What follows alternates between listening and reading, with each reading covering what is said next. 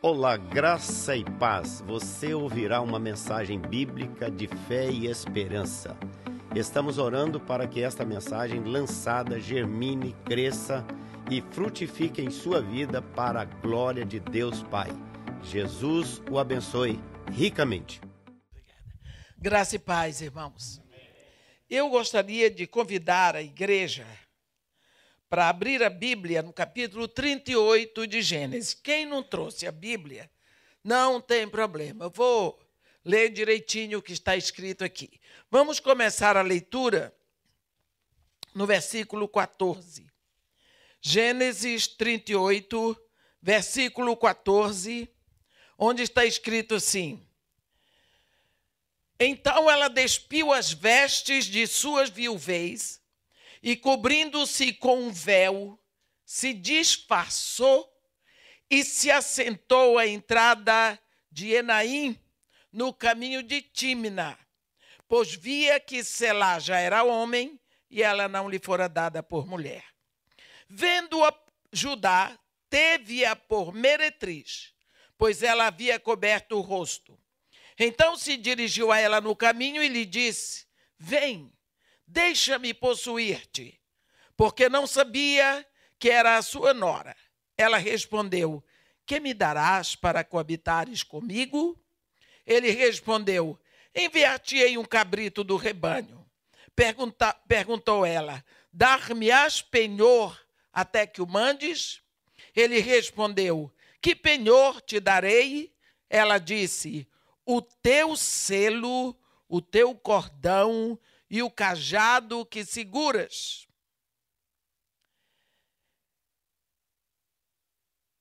Ele, pois, lhes deu, e ela possuiu, e a possuiu, e ela concebeu dele. Levantou-se ela e se foi, tirou de sobre si o véu e tornou as vestes de sua viuvez. Enviou Judá o cabrito, por mão do Adulamita, seu amigo, para rever o penhor da mão da mulher, porém não, ele não a encontrou. Então perguntou aos homens daquele lugar: Onde está a prostituta cultual que se achava junto ao caminho de Enaim? Responderam: Aqui não esteve meretriz nenhuma. Tendo voltado a Judá, disse: Não a encontrei. E também os homens do lugar me disseram: Aqui não esteve prostituta cultual nenhuma. Respondeu Judá: Que ela o guarde para si para que não nos tornemos em opróbrio. Mandei-lhe com efeito o cabrito, todavia ela tu não a achaste. Passados quase três meses, foi dito a Judá: Tamar, tua nora, adulterou, pois está grávida. Então disse Judá: Tirai-a fora para que seja queimada. Em tirando-a, mandou ela dizer a seu sogro: do homem de que são estas coisas, eu concebi. E disse mais: Reconhece de quem é este selo, e este cordão, e este cajado. Reconheceu o Judá e disse: Mais justa é ela do que eu, porquanto não a dei a selar meu filho, e nunca mais a possuiu. Amém. Nós temos uma, entre tantas palavras, a palavra tentação. Uma das coisas tão presentes quando Jesus Cristo nos ensina a orar. Ele diz que é uma das coisas que devemos pedir ao Pai: não nos deixes cair na tentação, mas livra-nos do mal, porque o teu é o reino e o poder e a glória para sempre. Mas o que é tentação? Teste. Lá, o irmão Tiago, no capítulo 1, no versículo 14, ele diz: Cada um é tentado pela sua própria cobiça. A tentação, ela existe, ela vai sempre existir mas nunca a Bíblia deixa muito claro para nós que nunca seremos tentados além do que possamos resistir. Quando nós caímos na tentação, não precisamos cobrar de Deus, porque Deus não tenta a ninguém. E não podemos culpar o diabo, porque o diabo pode induzir a tentação, mas eu caio na tentação se eu quiser, porque eu sou tentado ou tentada por aquilo que eu gosto. Por exemplo, se você botar um pudim de leite moça, tantas pessoas ficam tentadas a comer. Os diabéticos então ficam loucos. Para mim não é tentação, eu não gosto. Mas se botar uma macarronada, a situação vai ser difícil, porque eu gosto de macarronada. É muito fácil cair na tentação de comer macarronada, mesmo sabendo que não é bom para mim. Porque eu não posso, eu tenho que evitar açúcar, que eu só tenho um rim, e o macarrão se torna açúcar no meu organismo. Então, comer macarronada para mim é como ficar injetando veneno. Mas é uma tentação. Eu tenho vontade de comer e eu corro o risco de dizer só um pouquinho. Não vai fazer mal. Só hoje. Não como todo dia. Isso é tentação. Se alguém, vocês aqui são todos homens, com exceção da velha aqui. Se alguém lhe botar para dormir, você chega numa estalagem, tem que dormir. A neve encheu os caminhos, você tem que dormir. Só tem uma cama. E você tem que dormir do lado de uma mulher de 80 anos, que ela não tem cabelo, tirou a dentadura, botou no copo assim do lado. Além da dentadura, da peruca, você tem uma prótese, ela não tem perna. Que tal a tentação? Eu sei que ninguém aqui vai ser tentado que não tem nenhum tarado. Mas digamos que tem uma moça assim no estilo da Gisele Bündchen há 10 anos atrás com tudo prontinho no lugar, você olha e diz assim: Foi Deus que mandou.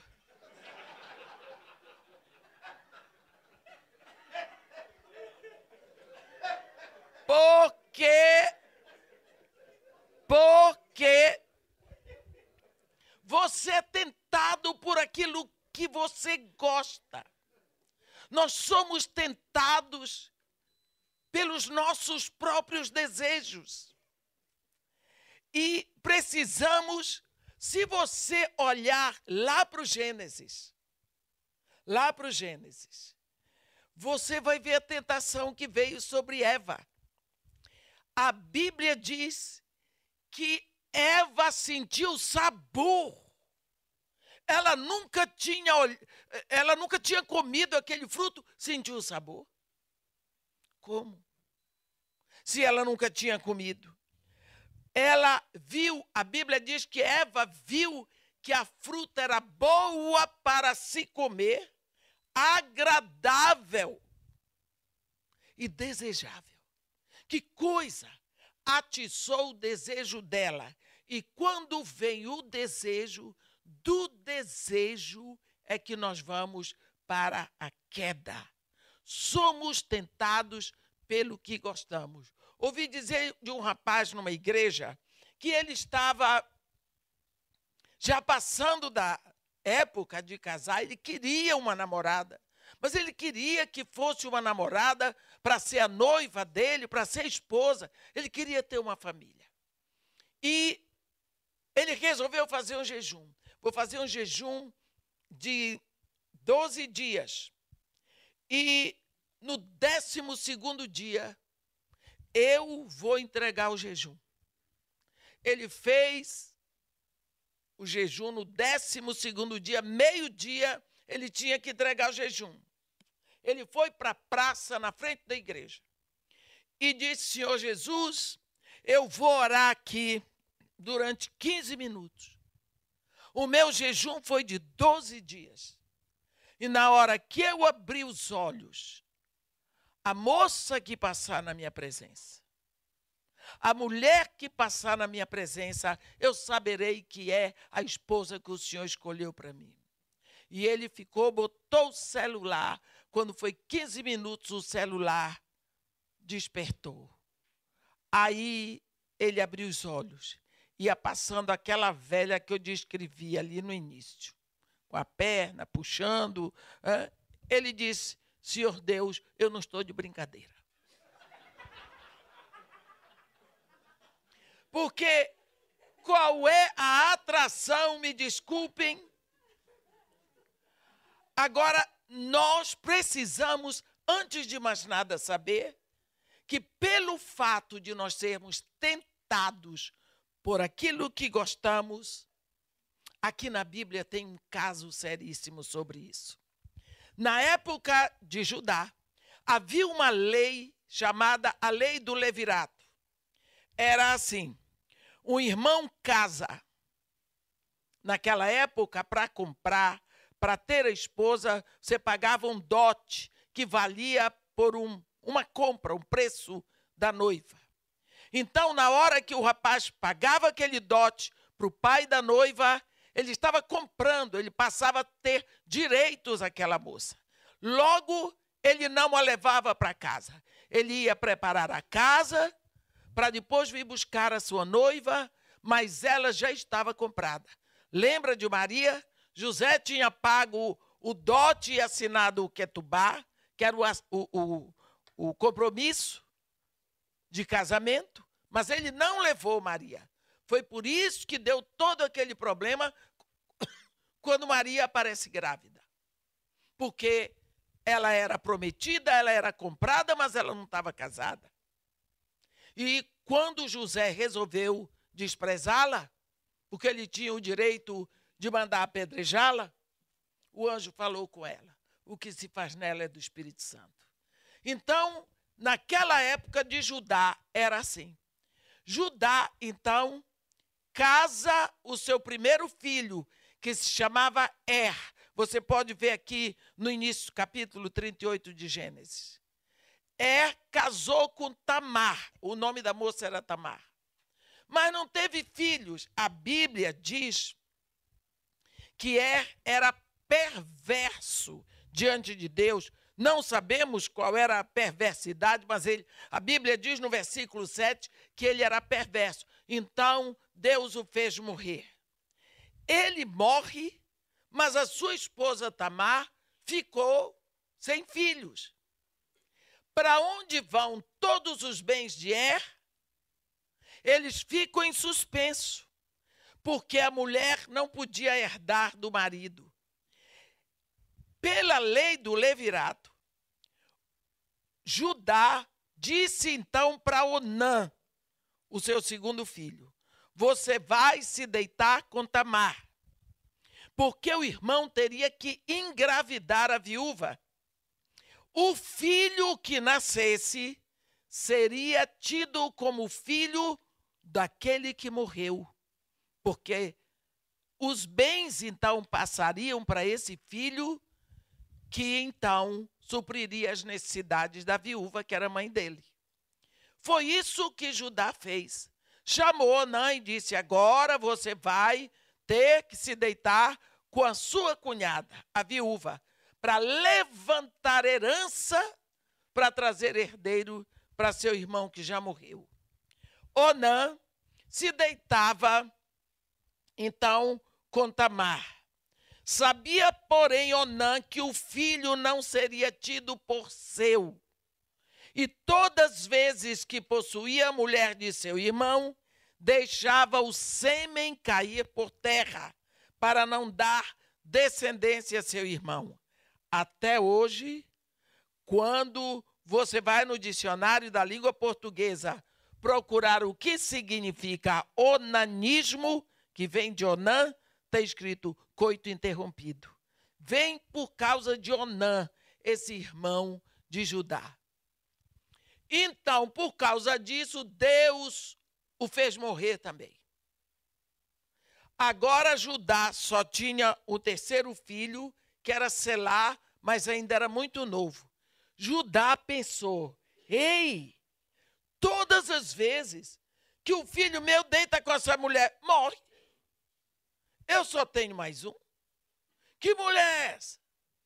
Então Judá disse para ela: Olha, vai para a casa do teu pai e fica viúva lá na casa do teu pai. Espera o Selá se tornar homem.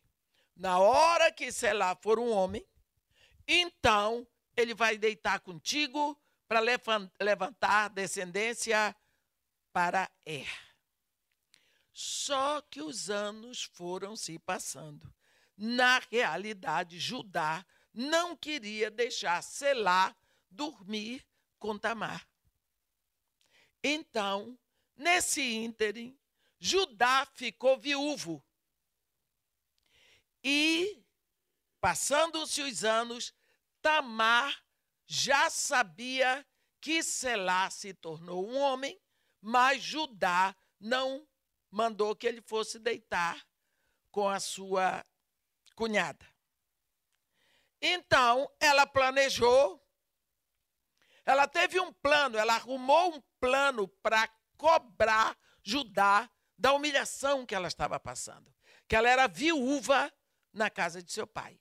Ela não tinha um lar, ela não tinha marido, ela não tinha filhos, e ela não podia fazer nada, porque ela era comprada, ela era propriedade de Judá, e ela estava ali sem futuro. Então, Aquela angústia foi crescendo no coração daquela mulher, aquela injustiça trouxe tanta, tanta dor, que ela ficou sabendo que o seu, o seu sogro, a Bíblia diz assim: é, Judá subiu aos tosqueadores de suas ovelhas em Tímina e comunicaram a Tamar: Olha, o teu sogro sobe a Timna para tosquear as ovelhas. Aí ela teve um plano. Ela teve um plano, um plano. Ninguém dava muito valor à mulher naquela época. Até hoje a situação já é difícil, você imagina naquela época. E ela disse: Vou pegar o velho. Ele está sem mulher. Ele está viúvo. Aquilo é uma raposa velha. Isso eu que estou dizendo aqui, não está escrito na Bíblia. Ele está sem mulher. Vou aprontar uma. Naquela época existiam as prostitutas cultuais. Eram mulheres que prostituíam o seu corpo e ganhavam o dinheiro para a adoração do ídolo delas. Elas recebiam oferta para o seu ídolo. Elas prostituíam o seu corpo para isso. Ela resolveu se vestir de prostituta cultual da, e, da deusa Star, ou Star. Era essa deusa Star, tinha o nome de deusa velada, porque ela era uma deusa que ninguém conhecia o rosto dela. Ela tinha um véu sobre o rosto.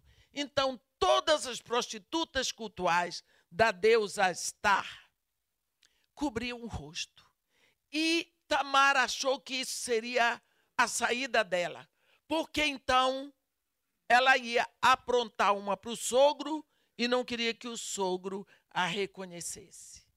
Então, ela planejou tudo, despiu as suas vestes de viuvez, cobriu o rosto com véu se disfarçou e assentou-se à entrada de Enaim no caminho de Tímina, porque ela tinha certeza, ele obrigatoriamente vai ter que passar por aqui. Está sem mulher. Ele vai ver uma mulher jovem, e isso vai ser suficiente para atiçar o seu desejo por mulher. Então, ela ficou lá, de rosto coberto, e fez o papel de uma meretriz. Seguramente, bem, não vou descrever porque eu não vi, e eu não posso ficar imaginando coisa também.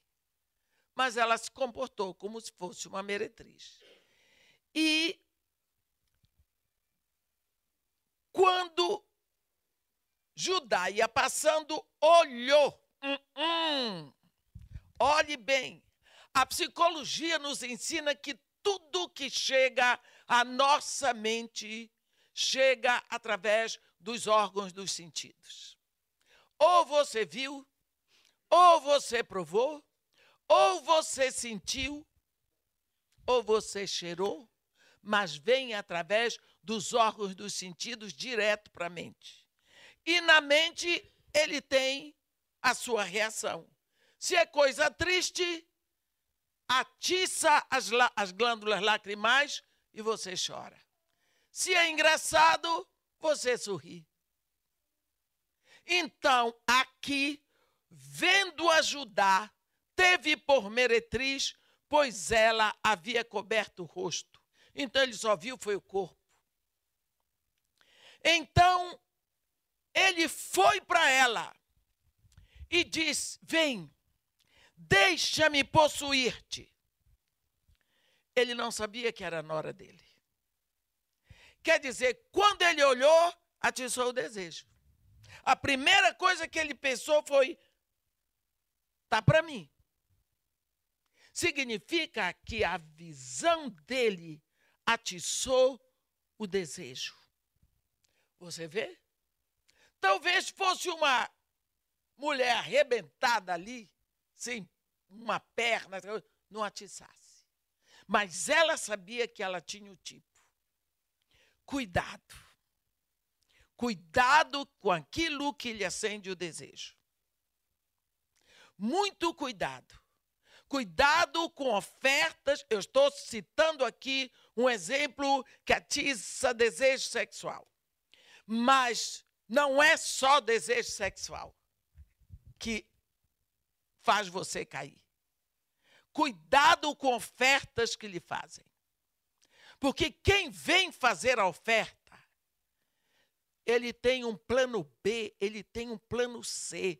Porque se você não aceitar isso, ele tem outro. E ele vai levando você até que você cai. Abra os olhos com ofertas, principalmente ofertas que não lhe dão tempo de analisar. Nunca tenha vergonha, eu ensino isso para o meu filho, de dizer não sei, não quero no momento, não posso decidir se a pessoa pressionar. Eu sou casado, eu tenho uma mulher. Eu ensinei meu filho desde você dizer que lá em casa quem manda é a mamãe. Ah, você é filho de mamãe? Sou. Quem manda é a mãe. Não tenha vergonha de dizer minha mulher que sabe. Ah, quem toma conta do dinheiro lá em casa é uma mulher. Você é mandado por mulher, sou. Porque você não tem nada a perder com isso. Deixa eu pensar, quem resolve o problema dentro de casa é você. Cuidado com ofertas, com pactos que lhes são trazidos, principalmente se você não tem tempo de analisar. Se você tem vergonha de dizer, eu vou orar. Eu vou orar. Eu não decido nada sem oração. Cuidado, olha aqui. Ele olhou para a mulher e pensou: deitar com ela. No ato. Esse homem pensou? Não. Ele era sogro dela, mas ele não a reconheceu. Significa que ele tinha bem mais idade do que ela, é o que nós podemos pensar.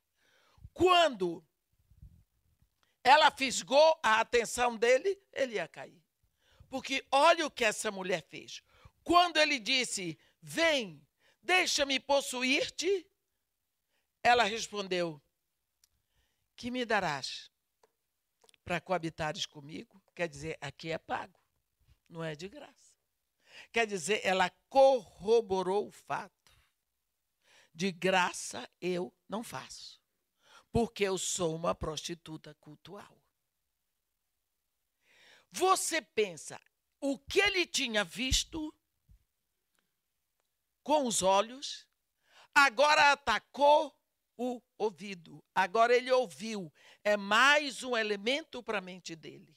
Ele ouviu a voz. A voz dela induzia para sexo, porque ela estava dizendo: tudo bem se tu me pagares. Então ela está dizendo: tudo certo, caminho aberto, está pronto, mas tem que me pagar. Está vendo? E ele, realmente achando que ela era uma prostituta cultual, pensou: eu dou um cabrito e ela leva para ser sacrificada para o seu ídolo. Então ele diz: Enviar-te-ei um cabrito do rebanho. O que ele fez aqui foi uma promessa. Mas isso deve ter dado uma ira muito grande do coração de Tamar. Porque ele já tinha feito outra promessa e não tinha cumprido. Agora ele queria usar o corpo dela para não cumprir outra promessa. Então, ela vai dar uma lição nele, que quando a gente promete, tem que cumprir. Então, quando ele diz: Enviar-te-ei um cabrito do rebanho, ela disse: Dar-me-ás penhor até que eu mandes. O penhor é a segurança. Quando você vai na Caixa Econômica e você precisa de um dinheiro emprestado da Caixa, você leva o quê? Um anel. Eu dou um exemplo. Você tem um anel de brilhante no valor de 5 mil reais. Não, de 10 mil reais. Aí você chega lá e você diz: Eu quero dinheiro da caixa, mas eu trouxe um penhor. Qual é o penhor? Está aqui. O, o anel que vale 10 mil reais, eles vão dar o valor de três. Então, eles lhe dão os 3 mil reais, mas o anel fica penhorado. O anel fica na caixa. Se você não for buscar o anel, a caixa ficou com um anel de 10 mil reais e só pagou três.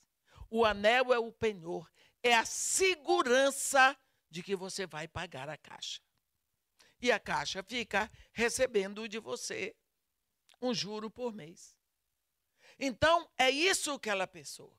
Você me dá um penhor. Eu quero uma segurança de que agora você vai me pagar. Só que quando a mulher fala de novo, esse homem já estava super super interessado no corpo dela. Ele já estava ouvindo aquela voz. A intenção daquela mulher era chegar ao fim que ela tinha planejado. Ela tinha um plano estabelecido para aquele homem. Ele era o príncipe Judá. Ele era a autoridade máxima daquela região. Ele era um homem tão rico e ele era o dono da vida dela. Podia tudo homem poderoso, homem rico, homem com autoridade ali. Mas agora ele estava nas mãos dela, porque ele estava super interessado no sexo. Ele estava super excitado e ela fazia com ele o que ele queria. Ele pegou, quando ela disse para ele enviar-me me darás penhor, até que o mandes, até que mandes o cabrito, ele disse para ela: Que penhor te darei? Tu escolhes. Eu estou nas tuas mãos. Escolhe o que quiser, desde que tu te deites comigo. Escolhe o penhor que quiseres. Quem era aquela mulher? Uma prostituta no caminho de Anaim. Mas ele estava tentado. Então ela foi em cima. Que mulher! Ela disse: Eu quero o teu selo, o teu cordão e o teu e o cajado que segura.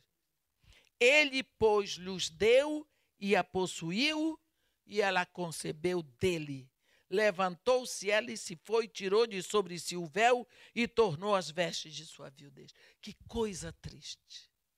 Você vê um homem tão poderoso, um homem tão rico, um homem adulto, simplesmente cair nas mãos de uma pessoa que ele nunca viu por causa da tentação. Ela conhecia Judá, ela sabia da situação de viuvez dele e ela se direcionou na brecha certa. Ela sabia, ele não está com fome de comida, eu não vou oferecer comida, porque não vai ser uma tentação. Ela sabia que ele não estava com sede de vinho, porque ele tinha vinho demais para beber, então ela não ia oferecer vinho para ele. Mas ela sabia que ele tinha ficado sem mulher. Então ela conhecia a necessidade sexual dele, é aqui que eu vou atacar, porque é aqui que está a brecha, aqui está a necessidade, é aí que eu vou oferecer. Você acha que o diabo é mais burro do que Tamar? Ele vai na brecha que você tem na sua vida. Se a sua fraqueza for o dinheiro, ele vai trazer pelo dinheiro. Se for sexo, vai trazer pelo sexo. Se for agressividade, ele vai botar briga na sua presença, mas ele vai trazer pela brecha.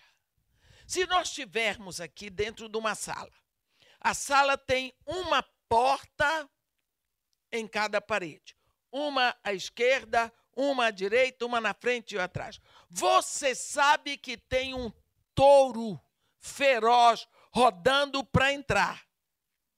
Ele vai invadir. Você tem 18 ferrolhos. Você bota seis ferrolhos na porta da direita, seis ferrolhos na porta da esquerda, seis ferrolhos na porta que tem atrás. Só sobraram dois para você botar aí na frente. Você tem uma arma. Qual é a porta onde você vai ficar de vigia? Aquela que só tem dois ferrolhos. Porque aquela ali é que está mais vulnerável. Então você vai estar mais atento ao seu lado mais vulnerável, senão você vai ser invadido. Isso não é porque você é mau, ou porque você é fraquinho, ou porque você não tem títulos universitários. Não. É porque você é ser humano. E você está sujeito a tentações. E nós temos um adversário espiritual que vem em cima das nossas brechas. É só isso. Aquela mulher sabia a brecha, o lado mais fraco dele, sexo, ele está viúvo. Ela olhou quando ela disse para ele que era possível ter o sexo com ele, ela indicou o caminho certinho. Pode vir, não tem impedimento. Ela era uma mulher sagaz. Ela pediu penhor, porque ela sabia que ele era um homem que não era sério nas suas promessas. Ela pediu para ele, ele prometeu um cabrito, o que era um cabrito para ajudar. Um cabrito do rebanho valia o momento de sexo com ela. Ele a tratou com muito desdém. Uma noitada, é, manda um cabrito. Que coisa! Ele estava pagando muito barato. Então, ela pediu penhor. Quando ela viu que ela tinha levado ele ao ponto que ele não poderia voltar, ela simplesmente atacou direto. O teu selo, o teu cordão e o cajado que seguras. O selo de um príncipe é a sua chancela. Como você carimba, você assina com o seu nome e o seu cheque está válido. Você me dá um cheque. Se você não assinar, o cheque não presta. Mas quando você assina, eu vou ao banco e eu tiro o dinheiro. A assinatura de um príncipe era o seu anel, era a sua chancela, ela pediu dele a sua nobreza. Me deixa comigo, põe nas minhas mãos a tua nobreza. Quando ela pediu o cordão, ela disse: a tua dignidade, deixa comigo. E o cajado do príncipe significa o status de líder que ele tem. Você lembra quando Deus disse para Moisés, cada líder de uma tribo, cada príncipe de uma tribo, eram doze tribos, traria o seu cajado, com o nome dele escrito e o nome da tribo. Era a vara. É isso que ela disse. Passa para mim a tua nobreza, a tua chancela, a tua dignidade e teu status de liderança. Aquele homem estava tratando com uma meretriz que ele não conhecia nem o rosto. Ele não precisava ver o rosto dela, ele queria o corpo, porque a tentação estava sobre o corpo dela. Ele estava no ponto máximo da tentação e ele caiu. E ele entregou. Como é que você entrega? A dignidade sua, que é a dignidade da sua família, de toda uma tribo, de todo um povo. Como é que você entrega a sua chancela? Folhas e folhas e folhas de cheque, de papéis em branco assinados por você na mão de uma meretriz da beira da estrada, você não sabe quem é, você nem viu o rosto, você não conhece. Como é que você entrega a sua nobreza, a nobreza da sua casa, da sua família, para uma mulher que você não conhece? Quantos homens têm feito isso? Deixado a sua casa, deixado a sua família, a sua dignidade de pai a sua dignidade de esposo, por uma situação que eles não conhecem. Eles trocam por causa de tentação, por causa de desejo. Primeiro passo para a queda de Judá, ele viu a meretriz. Segundo, se aproximou, pediu. Terceiro, ficou cego. Consequência, coabitou com ela, engravidou a nora. Ele foi leviano por causa da tentação. A tentação foi crescendo e o levou a agir com leviandade. Ele foi vencido, ele foi derrotado pelo desejo pelo desejo. Isso nos mostra um homem aparentemente tão digno, tão forte, tão importante, ele era riquíssimo, mas um sujeito abúlico, vontade fraca. A, a, nós aprendemos que a vontade é uma instância superior que controla as nossas reações reflexas e instintivas. Ele não tinha uma vontade. Ele era um sujeito abúlico. Na hora que o desejo vinha, ele começava a ponderar, só um pouquinho, só dessa vez, não vai fazer mal, e aí ele era levado a fazer o que ele queria. E por causa disso, quando ele acordou, ele acordou num prejuízo muito grande. Nós vamos ver que a tentação ela vem em cima daquilo que gostamos. O divórcio. O, vers, o divórcio é uma tentação que ela vem cada um que tem vem da sua história. E na sua história, se tem derrota, você pode ter certeza que você caiu numa tentação. Porque quando você casa, você casa para ser feliz. Você casa porque você sabe que você é feliz. Você é feliz. Quantas vezes você casa sem pensar? Casa sem pensar. E quando você não pensa, logicamente você vai se arrepender. Por isso que existe o namoro.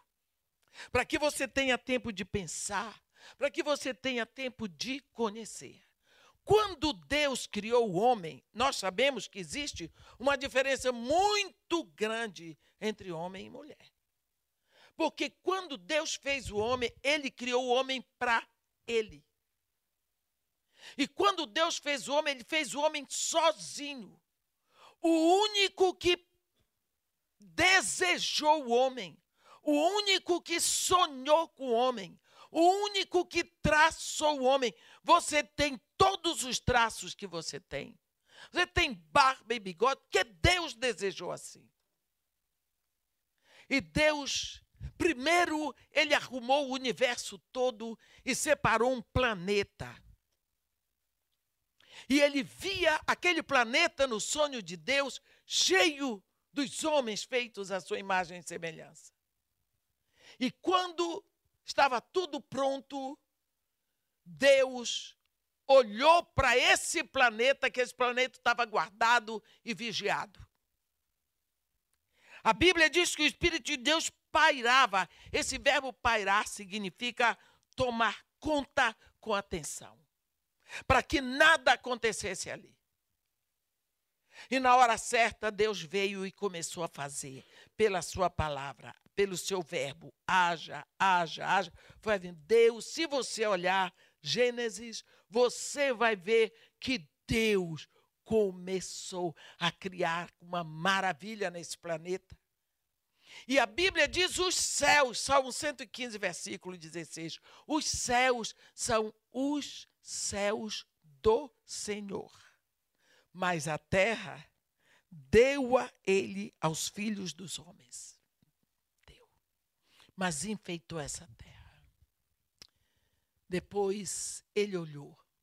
A Bíblia diz: e viu Deus que tudo era muito bom. Pensa para Deus achar uma coisa muito boa, devia ser mesmo um espetáculo. Viu Deus que era tudo muito bom e só porque era muito bom. Tudo bem. Agora, façamos o homem a nossa imagem e semelhança. Um planeta tão enriquecido de animais, vegetais, minerais, tanta beleza.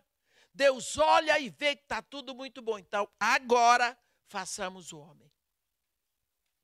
Deus pega do material do planeta, da terra, faz o homem e sopra. O que Deus despejou no homem não foi o oxigênio do ar, foi o interior dele. Ele soprou de dentro dele vida no homem. Estava lá o homem. Que coisa maravilhosa. Mas depois ele vai dar autoridade ao homem sobre todos os animais. Então ele põe o homem assim, começa a passar os animais aos pares, para o homem dar nome. E a Bíblia diz que o nome que o homem deu ficou, porque a terra dos homens, tudo, tudo, tudo pertence ao homem. Então Deus deixou o homem dar os nomes. E o homem não duvidou.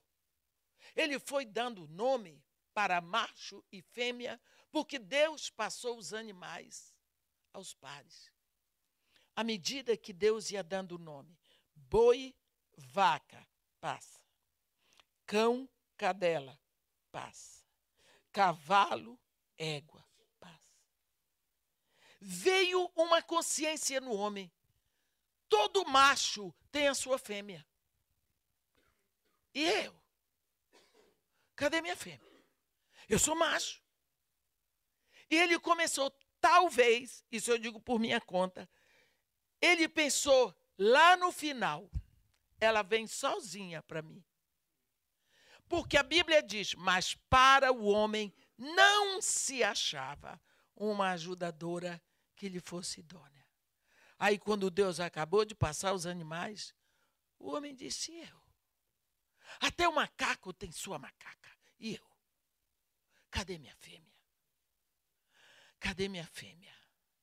Eu não sei porque, se é porque eu sou mulher, mas de vez em quando eu imagino o homem no paraíso, aquela perfeição e o homem. Cadê minha fêmea? Cadê minha fêmea? Ora, se o homem foi feito do barro da terra, você vê de uma hora para outra a terra gemendo a Deus para que a fêmea viesse. Está vendo? É bom ser mulher. O homem teve que interceder e pedir a Deus pela mulher. E quando Deus viu o homem naquela situação, Deus disse: É, não é bom que o homem esteja só. É o primeiro não da Bíblia. Aí Deus entra com providência e diz assim: far-lhe-emos uma ajudadora que lhe seja idônea. Agora Deus vai trazer a mulher.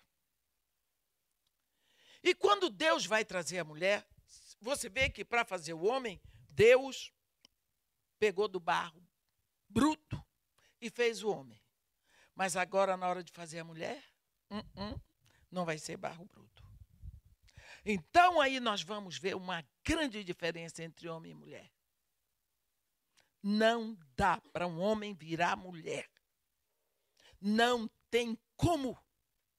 Pode ficar desajeitado e botar o que botar.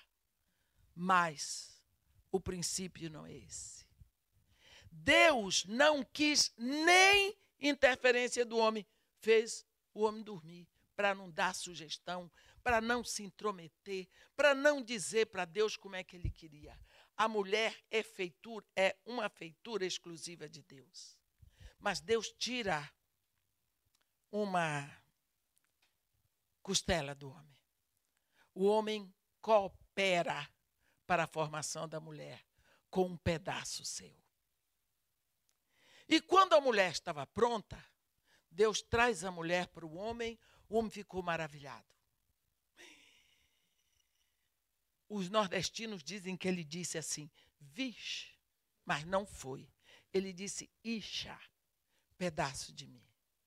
E aí tudo começa. Mas você vai ver que Deus não soprou vida na mulher.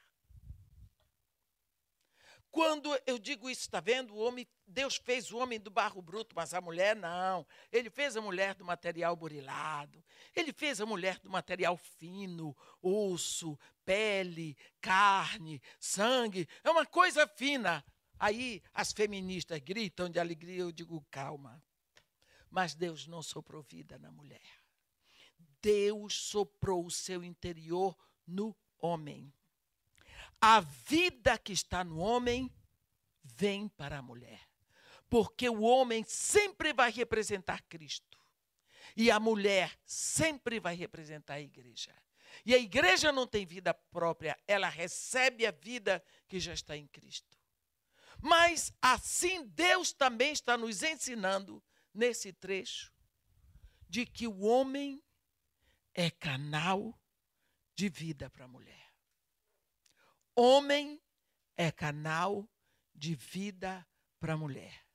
Quanto mais nós vemos o mundo caminhando na sua derrocada para o final, nós vemos a mulher com mais autoridade.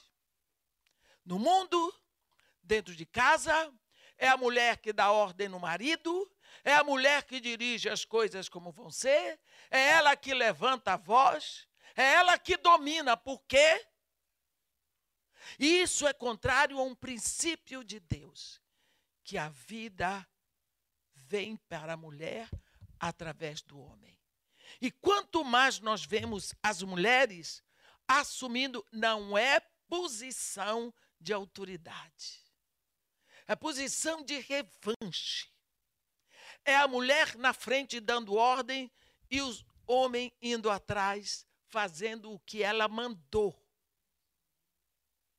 Então você vê que a posição está inversa, porque Deus diz: Deus é o cabeça de Cristo, Cristo é o cabeça do homem, o homem é o cabeça da mulher. No lar, aonde o homem não ocupa a posição dele, chama-se um lar acéfalo, um lar sem cabeça. A mulher está se virando para comandar, mas coitada, não é para isso que ela foi fabricada. É como você botar um carro fabricado para se mover a gasolina, você passa a botar óleo diesel. Ele vai funcionar? Vai, mas muito mal até quebrar rápido. Então, nós precisamos ver quantas vezes, quantas vezes nós estamos diante de um quadro em que o homem deixou de perceber o seu lugar. Ou ele faz um grande quadro de autoridade dentro de casa. Você viu que quando foi dito a Judá que a nora dele tinha adulterado porque estava grávida, qual foi a atitude de Judá? Tirai-a para fora para ser queimada. Que crueldade. Por quê?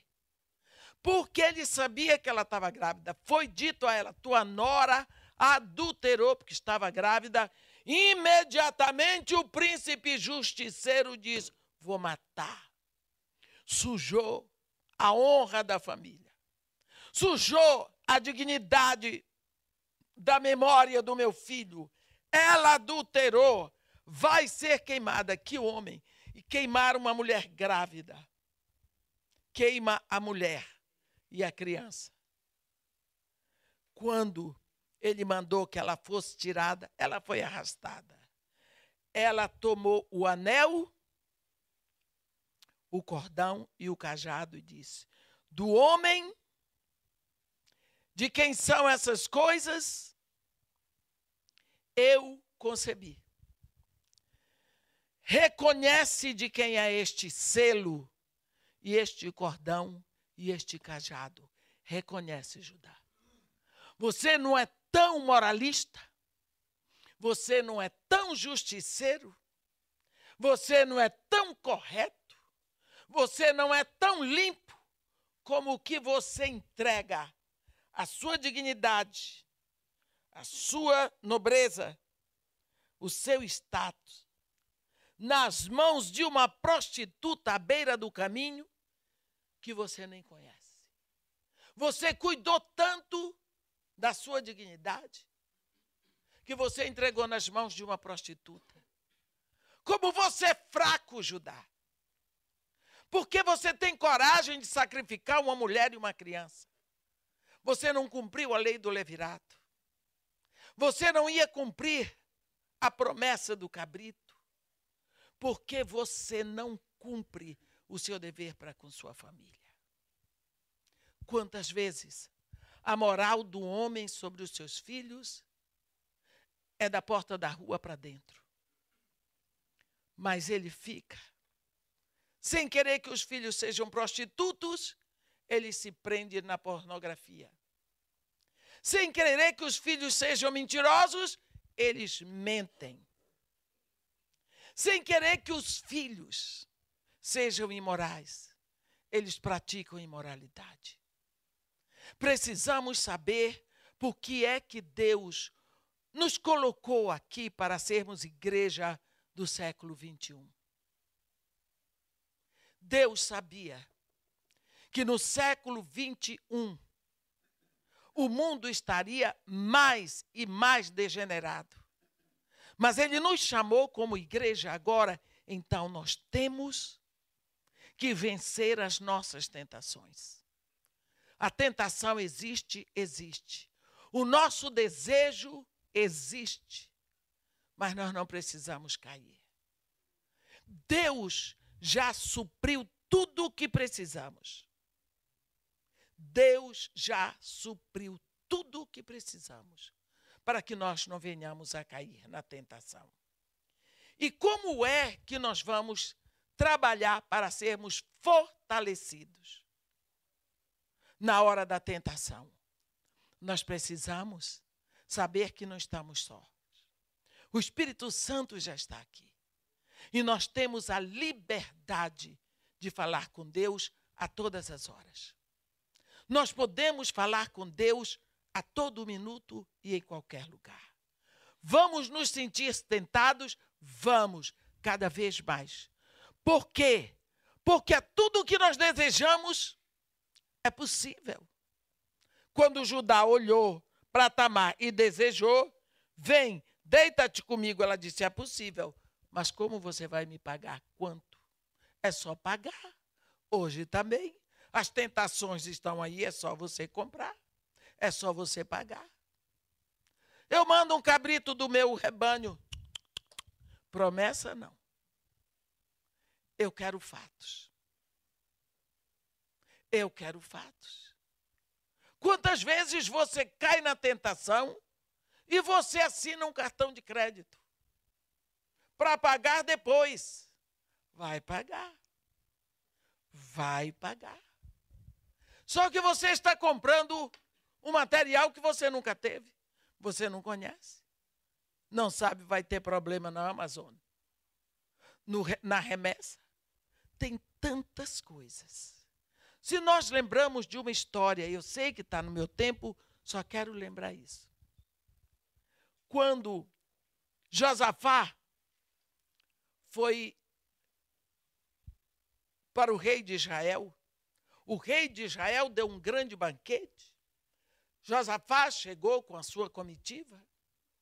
E Josafá, simplesmente sentado à mesa com o rei de Israel, ele disse: Você irá comigo à guerra contra os sírios?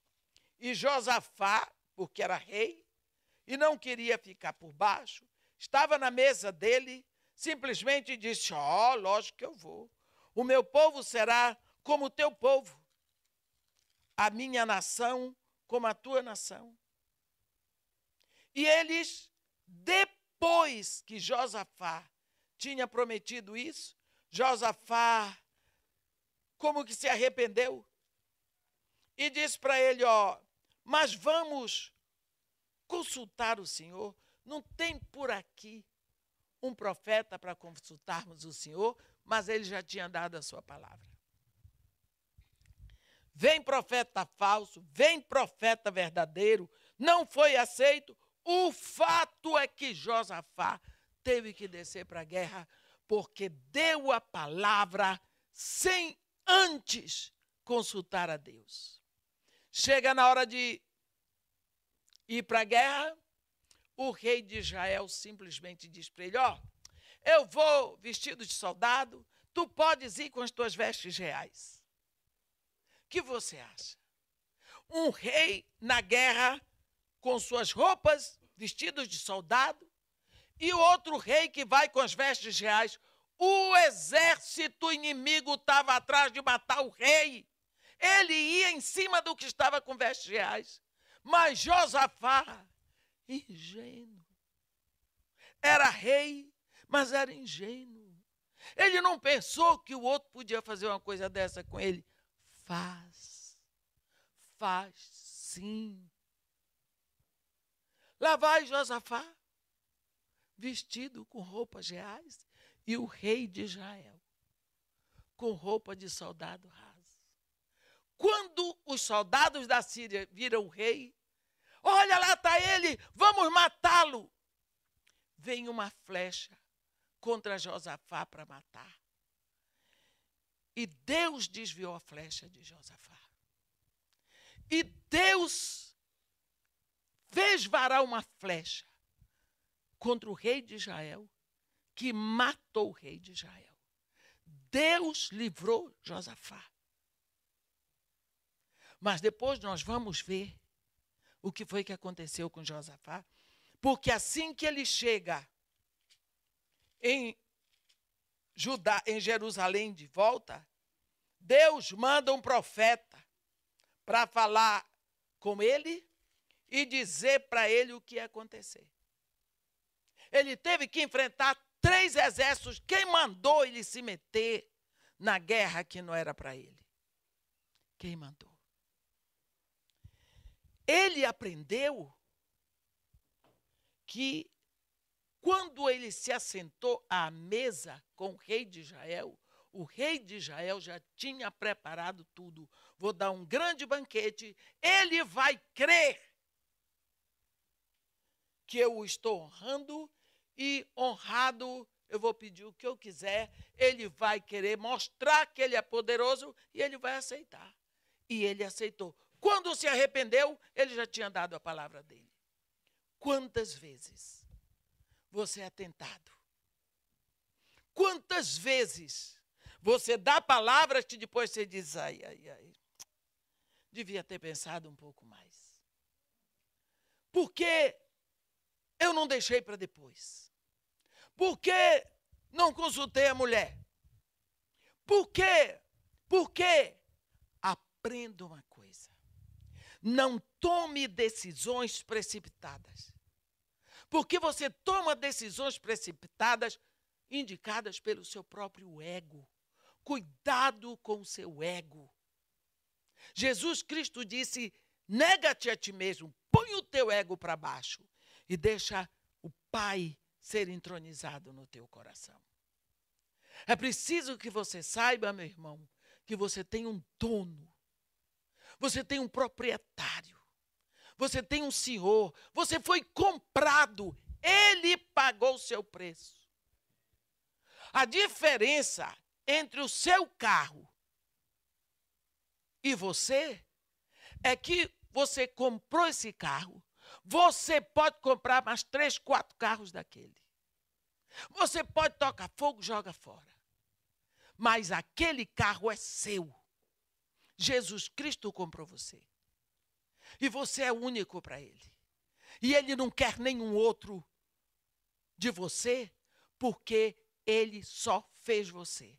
Quando Deus olha para você, ele olha como um filho único. E ele quer você. Não existe substituto para você diante de Deus. Portanto, cuidado com os seus desejos. Cuidado com aquilo que você quer. Cuidado com aquilo que lhe tira do sério. A tentação não vem de Deus, a tentação vem de você. E normalmente ela vem para arrebentar. A tentação por aquilo que desejamos. Nós somos tentados por aquilo que nos dá prazer. Nós somos tentados por aquilo que queremos. E como nós sempre desejamos coisas e nós sempre queremos coisas, então cuidado com aquilo que você quer. Amém? Que Deus nos abençoe e nos guarde. Que faça resplandecer o seu rosto sobre nós. Tenha misericórdia de todos nós. Ó Senhor, Deus nosso Pai, Tu és Deus acima de todos os céus, mas Tu estás aqui agora. Pai querido, Tu criaste toda a humanidade a partir de um homem, porque o Teu desejo sempre foi ter um planeta no universo cheio de filhos Teus. E Tu determinaste que o homem é o cabeça da sociedade chamada família. Tu determinaste que tu és o cabeça de Cristo. Cristo é o cabeça do homem e o homem é o cabeça da mulher. Portanto, ó Pai, nós estamos diante de Ti. Todos esses homens que estão aqui, a grande maioria deles veio do mesmo país. Mas todos eles, vindo de famílias diferentes, de histórias diferentes, famílias, estados diferentes, cidades, sotaques diferentes, cultura familiar diferente. Todos eles estão aqui e são teus. Por isso, nesse momento, ó Pai, nós queremos te pedir. Toma esses homens nos teus braços eternos. Abençoe e guarda a sua casa, a sua família. Eu te peço, ó Pai, em nome de Jesus, que isso queimes a sua alma com o fogo santo da tua presença. Queima, Senhor, purifica, estabelece para eles o padrão que é o padrão de Jesus Cristo. Limpa-os de maneira tal que eles fiquem limpos na tua presença. Pai querido, em nome de Jesus, cria uma condição para eles, para que não se apartem de ti. Queima, Senhor, quebra, desfaz todo o laço que os prenda. Toda a armadilha que foi colocada para que eles prendam os seus pés. Purifica as mentes dos teus filhos com a inspiração do teu Espírito Santo. Pai querido, em nome de Jesus Cristo nós te pedimos. Toma esses homens, cada um deles nas tuas mãos. Cria no coração deles a certeza absoluta de que eles são propriedade tua e que tu os quer para ti. Pai, em nome de Jesus, supre as necessidades que eles têm, seja necessidade material, seja na material, é, necessidade moral, mas principalmente as necessidades emocionais. Tantas coisas que deixaram para trás: família, uma história espedaçada, uma saída mal feita do Brasil, uma forma desengonçada de entrar nesse país. Mas eles estão aqui. E no coração todos têm uma esperança. A esperança de que a tua mão poderosa está sobre eles. E que no fim, mesmo chegando para ti, ó oh Pai, como uma criança que quebra o brinquedo e entrega para o filho, para o pai consertar. Eles chegam para ti dizendo: Pai, eu fiz tudo errado, tudo desengonçado, mas o Senhor pode tudo, ó Pai. O Senhor sabe de todas as coisas e o Senhor me ama. Conserta a minha vida para ti. Conserta a minha vida, conserta a minha família, conserta o meu futuro, eu estou nas tuas mãos. Eu me arrependo de não ter te conhecido antes. Mas agora que conheço o teu amor por mim, perdoa-nos. Perdoa todos nós. Me rendo a ti, ó oh Pai. Rendo a minha família. Rendo a minha casa rendo tudo o que deixei para trás e tudo o que tenho hoje, e rendo o meu futuro nas tuas mãos.